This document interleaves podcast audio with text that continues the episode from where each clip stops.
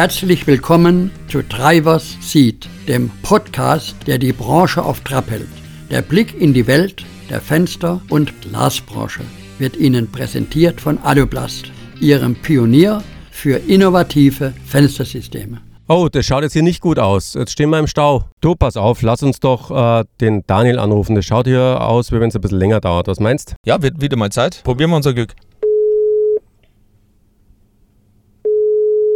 Reinhold, Stefan, ich grüße euch. Ihr seid gut drauf, höre ich. Ihr habt gute Laune zusammen im Auto oder, oder wie? Ja, obwohl die Verkehrssituation nicht dazu passt. Ganz genau. Wir haben nämlich einen Schwertransporter anscheinend da weiter vor uns und der blockiert gerade alles und so stehen wir mal wieder. Ähm, aber vielleicht können wir ja auch äh, das Thema Schwertransporter nochmal aufnehmen von dem, was wir das letzte Mal gesprochen haben. Wie schwer ist es denn eigentlich, äh, mit den Mitarbeitern, wie schafft man das, dass man gar nicht so weit kommt, dass man irgendwelche Mitarbeiter äh, entlassen muss, dass man da, sich da wirklich trennen muss. Da sind wir das letzte Mal ja stehen geblieben und haben gesagt, Mensch, lass uns doch mal so ein bisschen austauschen, dass es gar nicht in die Situation kommt, dass man sozusagen mit der finalen Lösung dann entsprechend arbeiten muss. Finde ich ein total wichtiger Ansatz, dass wir wirklich nach vorne gucken und dass wir so ein, mal überlegen, wie kann man denn so ein Teambuilding äh, wie kann man das, das Team selber so gestalten, dass alle richtig gut drauf sind. Ich muss ehrlich gesagt so ein bisschen an die Fußballmannschaft denken gerade. Ähm, das ist ja so, so ein Hü und Hot. Manchmal ist es richtig toll, manchmal geht es nach vorne und äh, jetzt haben wir ein Spiel gerade wieder gewonnen, äh, davor eins verloren, aber ähm, das sind alles Experten. Das sind alles Experten, Experten auf dem Platz und äh, letztendlich geht es darum, diese Experten so zu motivieren und so, ja, so, so fit zu machen, dass sie auch wirklich ein, ein tolles gemeinsames Team bilden. Und letztendlich so ist es doch auch im Unternehmen. So ist es auf der Baustelle oder im, in der Fertigung. Ist es doch genauso, oder? Ja, die Parallele ist schon da. Die Frage ist, ähnlich wie beim Fußball, ähm, wozu bedarf es des Impulses ähm, der Führungsfigur oder des Trainers oder wie auch immer? Ähm, und was muss ich eigentlich erwarten? Äh, intrinsische Motivation heißt es doch, glaube ich. Ähm, was, was darf da auch gern mal von selbst kommen? Äh, beziehungsweise kann ich es auch übertreiben mit den Effekten, indem ich dann irgendwann sage, äh, es muss jetzt einmal pro Woche, ich spitze jetzt zu, ein Sommerfest geben oder irgendwie eine andere, äh, äh, wie soll ich sagen, ein anderes Zuckerl, damit man äh, sozusagen dann die Leute wieder ähm, wirklich äh, dahin bringt, dass sie sagen, jawohl, ich gehe die extra Meile. Also das ist, glaube ich, so ein bisschen das Spannungsfeld, weil das nutzt sich ja irgendwann auch ab. Ist es nicht eigentlich auch vielmehr so, dass das eigene Mindset des Unternehmers oder auch des, der, des Abteilungsleiters, dass der sein eigenes Mindset so aufstellen muss, dass er tatsächlich ähm, auch so eine gewisse Vorbildfunktion hat und auch äh, das Ganze ja, dieses Gefühl weitergibt, dass, dass es richtig geil ist, hier zu arbeiten, dass, es, dass er Bock hat, hier zu arbeiten, auch der, der, die Führungspersönlichkeit, aber auch der Mitarbeiter. Ich bin auch inzwischen absolut der Überzeugung, diese Team-Events, gemeinsam rudern und so weiter, da gibt es auch genügend Studien, dass das alles sehr kurzweilig ist, äh, zwar für die Leute, aber wenig Auswirkungen oft hat, ähm, tatsächlich dann auf die Arbeit. Also so eine Teambildung in der, im Arbeitsumfeld erfordert einfach mal grundsätzlich sehr, sehr viel Führung, sehr viel Geduld, sehr viel Vorleben, wie du so schön gesagt hast, und sehr viel Kommunikation. Das Allerwichtigste ist aber von Anfang an, dass ich schaue, dass das Team zusammenpasst. Äh, und da muss ich einfach für mich als Führungskraft auch so ein bisschen in die Analyse der einzelnen Menschen gehen, der einzelnen Teamplayer, die ich da so habe, um zu schauen, wie funktionieren die da. Muss ich jetzt natürlich ein bisschen ähm, den Finger in die Wunde legen, sage ich mal, was was den Blick auf die Realität im Arbeitsmarkt angeht, weil ähm, das klingt zwar schön äh, zu sagen, das Team muss zusammenpassen, aber es klingt auch irgendwie, als hätte ich die Auswahl. Ähm, und die Wahrheit ist ja, dass gerade kleinere Unternehmen, ähm, die jetzt vielleicht nicht gerade, äh, keine Ahnung, in Stuttgart, München, Hamburg, Berlin angesiedelt sind, ähm, sondern äh, eben, sage ich mal, klassische äh, Handwerksstrukturen aufweisen, dass die oft froh sind, wenn sie überhaupt Mitarbeiter bekommen, wenn sie überhaupt Leute bekommen, ähm, die entweder über ein Mindestmaß an Qualifikation verfügen oder eben die Bereitschaft mitbringen, sich diese dann entsprechend auch drauf zu schaffen. Deswegen äh, ähm, wäre da für mich die Frage, sicherlich ist es gut, wenn ich sagen kann, ähm, ich kann mir das zusammenstellen. Wenn es aber nicht geht, dann muss ich ja mit dem arbeiten, was ich habe. Ja, natürlich ist es aktuell am Arbeitsmarkt äh, nicht einfach und es wird auch nicht besser. Also es schaut perspektivisch einfach aufgrund auch der demografischen Zahlen nicht danach aus, dass der Arbeitsmarkt sich irgendwie entspannen wird. Aber da wirklich auch wieder vorzugehen und sich klar der Frage zu stellen, macht es Sinn oder macht es keinen Sinn? Und da auch mein Tipp an alle, nutzt die Probezeit dafür aus. Und wenn ihr ein schlechtes äh, Bauchgefühl habt, dann ist es meistens nicht so verkehrt, sich dann wirklich zu trennen, äh, weil es einfach dann schon in der frühen Phase einfach, ja, der Bauchgefühl ist ja nicht unser Bauch, sondern es ist unser limbisches System im Kopf, der das steuert und da ist oft äh, was Wahres dran. Also da tatsächlich dann auch die Instrumentarien, die man hat, zur Verfügung hat, zu nutzen, um dann auch vielleicht wieder eine Trennung frühzeitig äh, durchzuziehen. Grundsätzlich ähm, bin ich immer ein Freund davon, Dinge in Bewegung zu bringen. Das kann auch äh, funktionieren, indem man jemanden mit dazu nimmt, sage ich mal, äh, wenn es überhaupt wirtschaftlich geboten ist. Es gibt aber natürlich auch andere Möglichkeiten. Ähm, ich sage mal, solange Mitarbeiterinnen und Mitarbeiter, denen zum Beispiel an einer persönlichen Weiterentwicklung gelegen ist, und da rede ich jetzt nicht nur von der Kohle, ähm, sondern die vielleicht auch mal Interesse haben, ein anderes Themenfeld mit dazuzunehmen oder mal reinzuschnuppern oder grundsätzlich mal zum Beispiel zu überlegen, macht es Sinn in unserem Unternehmen, ich habe jetzt schon ein paar Unternehmen kennenlernen dürfen, die ganz bewusst Leute aus einem Bereich mal rausgenommen haben und in einen anderen Bereich reingestellt haben, und zwar nicht, dass der da dauerhaft irgendjemand die Arbeit abnimmt oder wegnimmt, sondern um Verständnis zu wecken. Das finde ich eine super Herangehensweise. Super Sache, absolut, kann ich nur befürworten. Und ganz oft höre ich dann leider den Satz, ja, aber die sollen doch produktiv arbeiten. Und das ist was, was raus muss aus den Köpfen. Wenn ich diesen Austausch mache, dann ist es vielleicht jetzt in dem Moment nicht die produktive Arbeit, weil der Vertriebsinnendienstler beim Vertriebler im, mit dem Auto sitzt. Aber er lernt die Abläufe kennen, er lernt dann auch die Kunden kennen. Auch die Kunden haben vielleicht mal ein Gesicht zum Innendienstler. Er versteht, dass der Vertriebler äh, beim schönen Wetter nicht immer am Backertil liegt, äh, unter Anführungsstrichen, was ja auch immer so diese, diese Gerüchteküche ist. Also man hat ein viel besseres Verständnis äh, füreinander oder auch umgekehrt, wenn der Vertriebler drin ist, einfach mal zu sehen, was kommen da für Anrufe, wo kann ich vielleicht noch vorarbeiten, wo kann ich beim Kunden vor Ort noch mehr klären, dass ich dem Vertriebsinnendienst weniger Arbeit mache. Ja, das ist in dem Moment vielleicht auf den ersten Blick eine unproduktive Arbeit, es hat aber eine wahnsinnige Nachhaltigkeit und eine wahnsinnige Bindung einmal zwischen diesen Teams logischerweise oder Duos, wenn es äh, Duos sind, aber auch im Unternehmen Verständnis für die anderen zu schaffen. Was treiben die?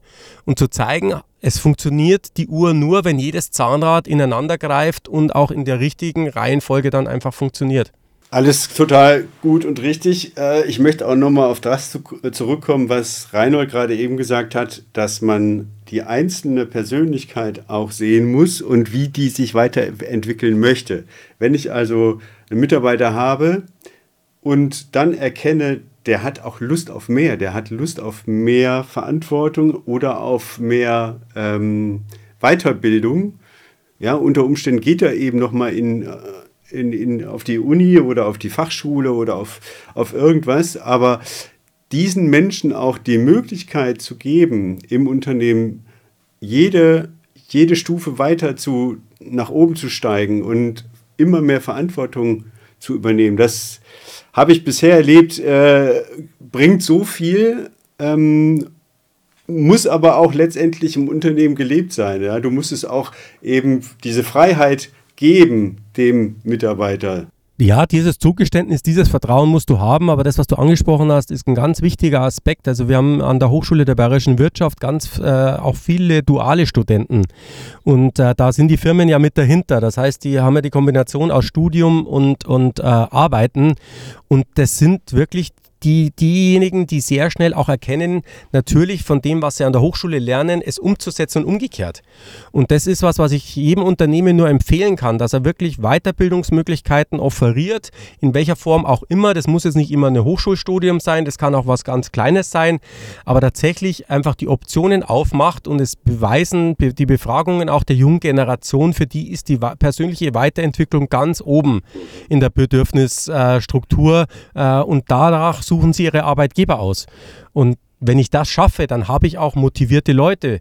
Und dann schaffe ich es auch tatsächlich, da reinzukommen uh, und mit Weiterentwicklung uh, zufriedene Mitarbeiter zu schaffen, die natürlich auch entsprechende Kompetenz und Qualifikation sich aneignen, was ja dem Unternehmen auch wieder zugutekommt. Man darf ja auch nicht vergessen, dass äh, die Möglichkeit an Weiterbildungsmaßnahmen teilzunehmen, kann ja eine Form der Anerkennung sein. Ne? Also ähm, das ist ja ein ganz wichtiger Punkt. Ähm, äh, mit dem äh, Herrn Rosser vom IFT zum Beispiel haben wir ja äh, zusammengearbeitet, was die Fachabschlüsse am IFT angeht und er hat gesagt, er würde den Unternehmen in unserer Branche unbedingt empfehlen, dass jeder mal so sozusagen bei sich so geistig die Reihen durchschaut und überlegt, äh, wer käme denn in Frage und wen könnte man denn da auch entsprechend einfach qualifizieren. Wir dürfen nicht vergessen, dass die Menschen ja in der Regel die absoluten Wettbewerbsvorteil ausmachen.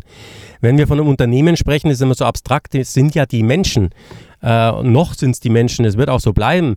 Äh, insofern ist es ja ganz wichtig, dass ich diese Menschen qualifiziere, dass ich ihn, sie mit Kompetenzen ausstatte, weil das gesamte Unternehmen und damit auch der Unternehmer, wenn wir jetzt bei kleineren Unternehmen sind, einfach ja die Zukunft absichert, sich am Markt positioniert, sich gegen den Wettbewerb entsprechend äh, durchsetzen kann.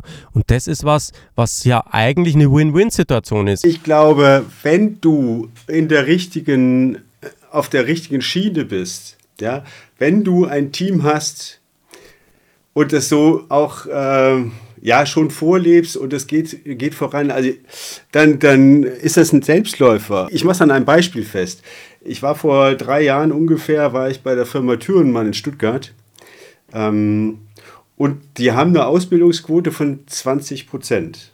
Ja, also 70-köpfiges Unternehmen, 15, unter, äh, 15 Azubis sind da. Ja. Ich habe mich gefragt, wie funktioniert das? Wie kriegen die das hin, dass die so viel Azubis dahin bekommen, die auch echt Lust haben darauf, ja, die das, die dahin wollen, die da, die da alle mit, mit, äh, mit Freude dahin kommen.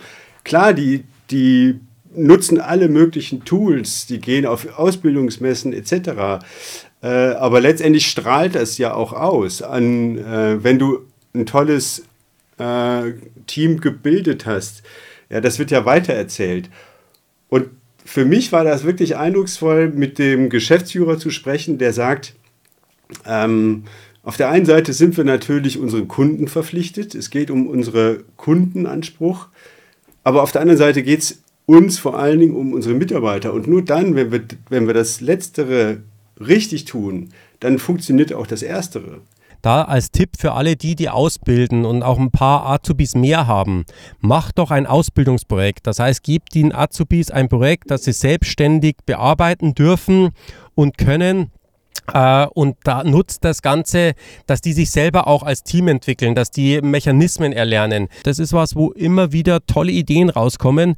Da kommt auch immer wieder mal was raus, was vielleicht in dem Moment jetzt noch nicht so weit ist. Aber ich habe es mal gehört und der Lerneffekt bei den jungen Leuten ist ja da und auch die Identifikation, weil sie sich ganz anders in dieses Unternehmen reindenken müssen. Wie funktioniert das? Was kann hier funktionieren? Wie können wir weitermachen? Was, äh, was sind so Themen am Markt, Trend?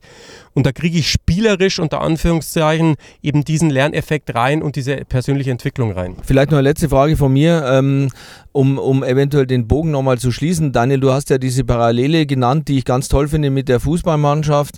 Ähm, da wäre meine Frage an euch beide. Ähm, früher hat man ja gesagt, ähm, schwieriges Thema Grüppchenbildung in einem Team zum Beispiel. Das ist mir jetzt noch eingefallen. Ich glaube, du kannst es gar nicht verhindern. Diese Grüppchenbildung und dieses äh, Untereinander sprechen, das findet ja sowieso statt. Ja, in der, in der Kaffee, Cafeteria, irgendwo auf dem Flur, sonst wo. Die sprechen miteinander, die Menschen. Und du als Unternehmer ähm, oder als, als Abteilungsleiter musst halt klar vielleicht ab und zu mal das Öhrchen haben und so ein bisschen das Gefühl ähm, bekommen, Mensch, was ist denn da für eine Stimmung eigentlich? Ja, ist, reden die alle miteinander im, im guten Ton? Ist das irgendwie ein, ein nettes Miteinander oder ist es irgendwie aggressiver Ton? Also grundsätzlich ist es natürlich ein Teil der Unternehmenskultur. Äh, und das muss man sich auch bewusst machen. Also wenn ich so eine Kultur habe, wo ständig geschimpft wird und äh, immer alles schlecht gemacht wird, dann hat es auch eine gewisse Historie, ein gewisses Vorleben, ein gewisses Abfärben, oft von Führungskräften, äh, was sich dann einfach äh, ja wie so, so ein Geschwür durchs ganze Unternehmen durchsetzt. Und das ist wichtig, auch da entsprechend für sich mal klarzustellen, welche Kultur möchte ich denn repräsentieren? Also was äh, sind denn die Werte meines Unternehmens? Wie möchte ich miteinander umgehen?